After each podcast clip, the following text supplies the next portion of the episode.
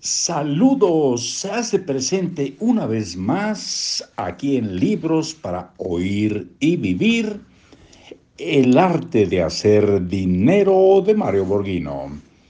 Los enemigos de la riqueza, pensamientos que limitan su riqueza. ¿Cómo se puede usted, cómo se gana usted la vida? Empleado, profesionista independiente, comerciante, sea inversionista. Su próxima profesión, inversionista independiente. Pensamientos que limitan su riqueza. Ahorrar no es comprar algo con descuento. Ahorrar no es comprar algo con descuento. Si usted desea bajar de peso, lo primero que debe hacer es decirle a su médico que le gusta comer en la cama viendo la televisión y tiene debilidad por los postres, o que los domingos se pierde los partidos de fútbol por televisión. No, no se pierde. Los domingos no se pierde los partidos de fútbol por televisión provisto de suficiente cerveza y pizza. Si usted quiere adelgazar, lo primero que debe hacer es cambiar sus hábitos alimenticios. Debe admitir que tiene un problema con los pasteles y la comida chatarra. En cuanto al fútbol, no lo, no lo cambie. Seguramente bajará de peso tras la euforia de ver ganar a su equipo favorito.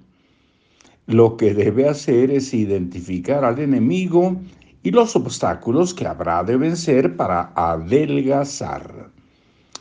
Como en este caso, tener la intención de ahorrar sin que reconozcamos primero las barreras que nos han impedido hacerlo, sería una actitud inmadura y engañosa de nuestra parte. Cuando uno analiza los obstáculos de la falta de riqueza, siempre concluye que proceden de la forma de pensar y los hábitos de consumo.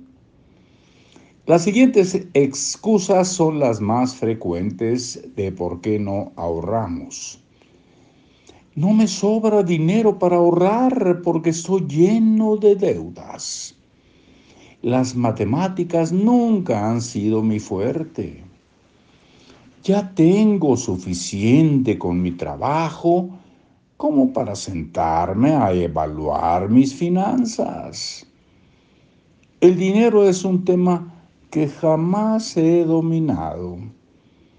Siempre he tenido dinero y me gusta comprar.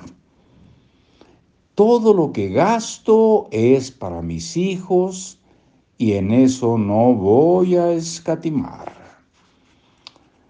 Las cosas cada día están más caras y la vida más difícil.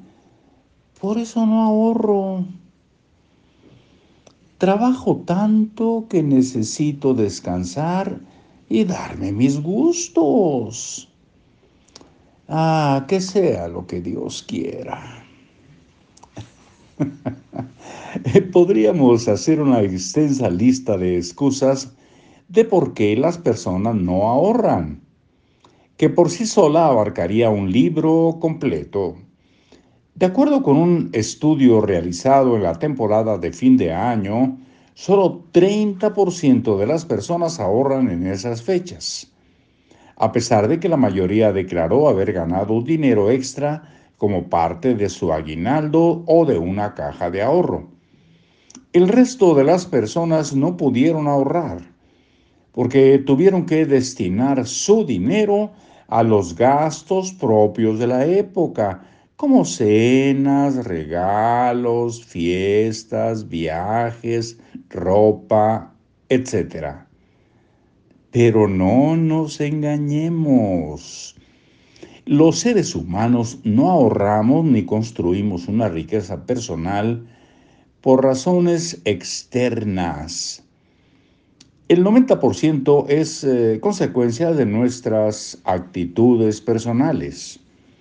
Durante años he observado que los obstáculos más comunes y dañinos para nuestra salud financiera son.